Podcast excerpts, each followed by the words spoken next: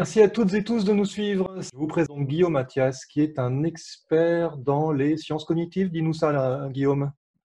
Oui, c'est ça. Euh, donc, euh, donc, je suis expert en neurosciences et en sciences cognitives appliquées au processus décisionnel. Parce que les neurosciences et les sciences cognitives, c'est un vaste, un vaste sujet. Donc, moi, plus spécifiquement, je suis spécialisé dans comment notre cerveau perçoit les informations du monde extérieur, comment il leur affecte de la valeur, et à partir de cette affectation de valeur, qu'est-ce qui va conditionner nos décisions. Ça, c'est véritablement mon domaine d'expertise. Et tu as eu euh, cette idée assez jeune, je crois. Hein? Oui, euh, ça a commencé euh, bah, dès que j'étais au lycée, avec une petite particularité, c'est que j'ai la chance de pouvoir apprendre et comprendre très rapidement, et surtout de pouvoir modéliser des environnements particulièrement complexes. ce qui fait que bah, moi, j'avais cours que le matin. J'avais cours de, de 8h à midi, 4 jours dans la semaine. Et avec une particularité, c'est que j'étais juste derrière les facs de psychologie de Bordeaux.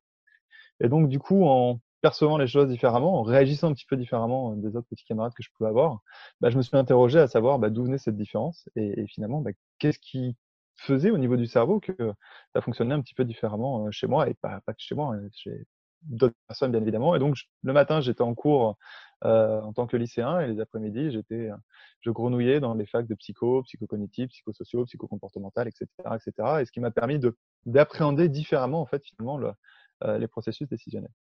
Moi, je, on a préparé cet entretien euh, tous les deux et justement, cette euh, introduction nous permet d'amener à un, grand enseignement qui me semble très intéressant parce qu'en en fait, on cherche tous à être heureux, on cherche tous à trouver notre voie. On nous dit travaille avec quelque chose qui te passionne et pas juste pour l'argent. Ok, mmh ça c'est bien, ça a l'air simple à dire, mais c'est très compliqué parfois à faire. Et je pense que toi, tu as réussi. Et justement, tu as fait de ta différence, donc là c'est une différence un peu positive dans le sens où tu apprenais vite, etc., tu avais du temps libre, mais même si on n'a pas cette, cette, cette chance, je pense qu'on peut faire la différence en utilisant la même méthode que tu as appris, que tu as utilisé toi. Tu vas nous l'expliquer un petit peu, euh, et puis il y a aussi quelque chose de fondamental qu'on va, qu'on va dire. Donc déjà, comment tu as fait pour avancer dans ton sujet et en faire quelque chose d'un peu différenciant par rapport à ce qui existait déjà? Bah, En fait, dans, dans, ce que tu annonces, euh, on essaie toujours de, quand on veut travailler de passion, lorsqu'on veut, lorsqu'on veut créer, lorsqu'on veut avancer, euh, on a besoin de se poser on a besoin de créer justement. Et il se trouve qu'à l'école, principalement, on nous apprend à se concentrer sur quelque chose, on va nous poser un problème et là, on va utiliser notre attention, notre concentration pour essayer de résoudre un problème de façon consciente et volontaire. Le problème, c'est quand on fait ça, notre cerveau travaille uniquement avec 40 unités d'information par seconde.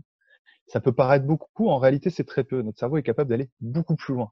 En réalité, notre cerveau, lui, va processer à peu près 400 000 unités d'information par seconde.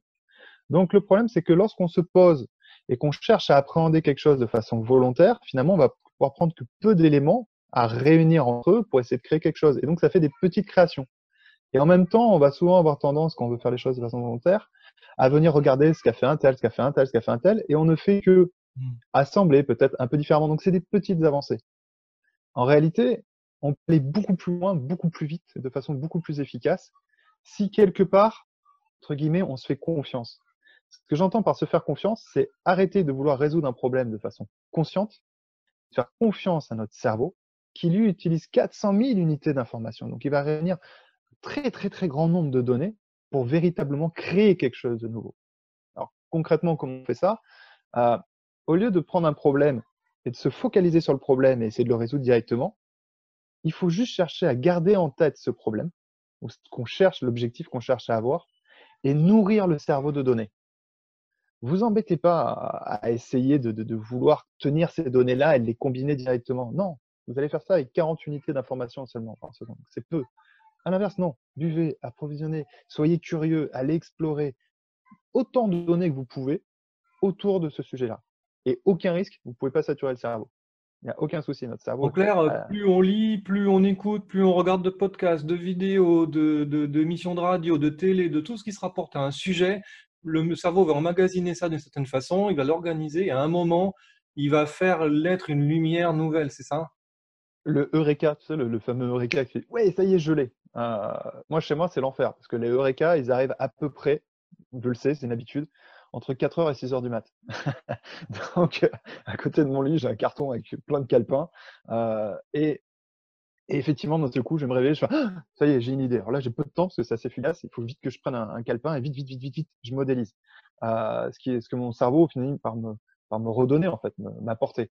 Euh, alors, ce qui peut être un peu stressant, c'est que du coup, il faut accepter de ne pas maîtriser le processus de création. Donc, euh, pour reprendre sur la méthodologie, puisque tu as dit quelque chose d'essentiel, euh, tu viens de dire qu'il faut nourrir notre cerveau en regardant des podcasts, des vidéos, lire des articles, etc. Oui, mais pas n'importe quoi. En fait, il faut toujours le ramener au sujet qui nous intéresse. Et, ça, c'est fondamental. Pourquoi? Parce que quand notre cerveau va absorber cette donnée-là, il, va, la connecter à ce sujet. Si on le fait de façon totalement oisif, on va avoir des créations qui vont sortir un peu dans tous les sens. Vous savez, il y a des gens comme ça qui ont toujours plein d'idées, mille idées, mais qui ne se réunissent pas. C'est parce que finalement, ils sont juste curieux par nature et ils vont aller tout explorer. Et donc, le cerveau sort un peu tout et n'importe quoi, un peu tout le temps. Alors que si dès le départ, on a notre sujet qui est clair et qu'on remobilise ce sujet assez régulièrement, sans chercher la réponse, mais juste en venant capter de l'information, le cerveau par lui-même va venir combiner tout ça. Et à un moment donné, effectivement, ça sort en yes, je l'ai. La cette refocalisation, elle se fait comment? C'est conscient le soir, tu te dis, bon, mon, mon idée, c'est ça? Tu, tu, y repenses? C'est quoi l'idée euh? Oui, je l'ai en tête un peu, un peu tout le temps. Euh, je l'ai en tête un peu de fond. Alors, je vais volontairement le matin, par exemple, me dire, bon, ok, euh, avant, en fait, avant d'aller chercher de l'information, je réfléchis en même temps, mais c'est ça. C'est avant d'aller absorber une nouvelle information, je vais me reposer ce sujet-là en tête, y réfléchir gentiment deux minutes, euh, mais sans vraiment chercher de réponse. Je me le garde en tête en me disant finalement ce bouquin ou cette vidéo ou ce podcast, qu'est-ce qu'il peut m'apporter? C'est ça. Et stop, j'arrête là-dessus. Et après, j'avale. Euh, quels, sont les points clés que j'ai appris euh, Faire un petit mind map, poser des choses, regarder de loin le truc en se disant ok, j'en suis là. Bon, je vais rajouter cette brique, on verra ce qu'elle m'apporte. Et à un moment, ça va se recombiner, quoi. Exactement. Alors, c'est vraiment le processus de création. Là, on est vraiment au cœur du processus de création d'un point de vue cérébral, sans rentrer trop dans le détail. Et ce qui peut paraître un peu stressant, par contre, c'est qu'on ne sait pas quand la solution va arriver.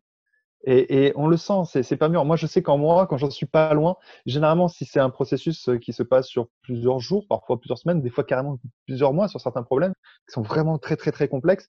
Le modèle de BMO, euh, tu le connais et tu, tu vois la, la, la, la, modélisation, elle, elle, est très large. Euh, eh bien, quand je vais être à 48 heures, à peu près 48 heures ou 72 heures avant qu'à un moment donné ça fasse tilt, je le sens. Il y a un état de tension qui se crée. Et quand je sens cet état de tension qui se crée, je sais que j'en suis pas loin. Je sais que j'en suis pas loin, euh, je sais que ça va pas tarder à sortir. Mais par contre, je ne peux pas maîtriser la date. Ouais, ça, je, je vois, c'est la création. On voit bien tous les écrivains, euh, les artistes, ils le, ils, ils le disent tous. Euh, donc finalement, tu te reconnectes à, toi-même, tu, deviens un artiste, de, tu redeviens un artiste pour faire ta propre, euh, même si c'est dans ta carrière, hein, même si c'est une approche euh, technique, etc. Tu, tu vas te reconnecter à l'artiste qui est en toi, en, et ça, je trouve ça assez génial. On a dit qu'on ferait une vidéo assez courte. tu vas parler de BMO, tu vas nous présenter en quelques secondes quand même. C'est pas une vidéo promo, mais j'aime bien que j'aimerais bien que les gens comprennent. Moi, j'ai suivi ta formation justement au processus décisionnel. Je trouvais ça excellent. En plus, elle n'est pas chère parce que tu veux la rendre accessible au plus grand nombre, ce qui est très louable et tu as beaucoup de succès. Euh, tu, peux nous montrer ton écran avec ton, site internet ou nous dire ce que c'est que cette histoire de BMO parce que là, c'est pas, c'est pas évident. Mhm. Alors, ok, il faut juste, ok, cliquer, partager. C'est celle-ci. Ok, partager l'écran.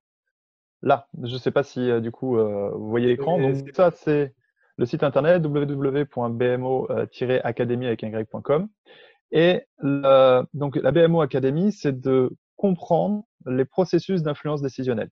Donc c'est le c'est l'intérêt, c'est l'objectif de BMO, c'est de transmettre un modèle qui permet de comprendre véritablement comment fonctionnent les prises de décision de nos interlocuteurs, peu importe qui ils sont, peu importe leur profil, peu importe les objectifs, peu importe le secteur d'activité, mais c'est de comprendre ce qui sous-tend les prises de décision de tous nos interlocuteurs. Schématiquement, on prend à peu près 35 000 décisions en moyenne par jour, et autant dans la sphère privée que dans la sphère professionnelle. Et bien évidemment, l'objectif de BMO en priorité est de pouvoir développer l'efficacité professionnelle de tous les acteurs. Toute opération de business avant toute chose est la rencontre entre deux humains et l'influence qu'ils vont avoir mutuellement l'un envers l'autre. Euh, ça, voilà, ça c'est l'approche de BMO. Tu avais un petit bouquin à nous recommander, je crois, en plus? Oui, tout à fait. Euh, une question en fait, je ne sais plus où il est. Euh, ça s'appelle, ça s'appelle, ça s'appelle. ah oui, tiens, le voilà. Euh, c'est marrant parce que tu vois, tu parlais tout à l'heure finalement de devenir artiste euh, de sa vie, et c'est ça, quand, quand tu exprimes cette idée d'artiste, ce qui est bien quand on arrive à, développer ce processus de création, c'est qu'on est singulier. C'est que véritablement, c'est nous, au, plus profond de nous, qui va en ressortir, en émerger. Et effectivement, c'est l'acte de création artistique. Et il y a un super bouquin, je trouve qu'il le résume très très bien. Ça s'appelle Être vivant, méditer, créer. Tiens, recoupe coupe ta caméra, enfin ton partage qu'on voit bien la caméra. Et ah oui, effectivement. Ce sera plus pratique. Hop là, autant pour moi. Donc oui, ce petit bouquin, voilà, c'est celui-ci. Ça s'appelle Être vivant, méditer, créer. Ça explique bien ce processus de création artistique. Euh, c'est très très bien écrit. C'est Philippe Filio qui, euh, qui, est professeur agrégé d'art plastique qui a, écrit ce petit bouquin. Euh, c'est aux éditions Actes Sud et ça résume bien ce, processus-là, sans rentrer dans une approche purement neurologique ou, cognitive. Bon, bah écoute, Guillaume, je pense qu'on a, on a, on a rempli notre mission. On a, on a vraiment la matière à carrément à, à changer notre, notre approche de la résolution des problèmes peut-être même de trouver euh, à terme euh, sa mission de vie, ce qui est juste euh, phénoménal. Quoi. Mmh Beaucoup la cherchent mais ne, ne, savent, pas comment la trouver. Je pense qu'on on leur a donné une piste, une bonne piste que tu as mis en œuvre et, et, tout le monde, à mon avis, peut le faire à son, comment dire, entre guillemets, à son petit niveau. même si ça prend longtemps, eh bien, c'est pas grave, il faut essayer et quand on essaye, on a des grandes chances d'y arriver. Complètement. Il faut se faire confiance. Il faut se faire confiance. Il faut faire confiance à notre cerveau et être curieux. Et être curieux pour pouvoir nourrir, s'enrichir des choses et créer derrière. Et c'est un acte euh, juste merveilleux. Super. Merci Guillaume et euh, prends soin de toi et à bientôt. Merci Stéphane. Merci à vous.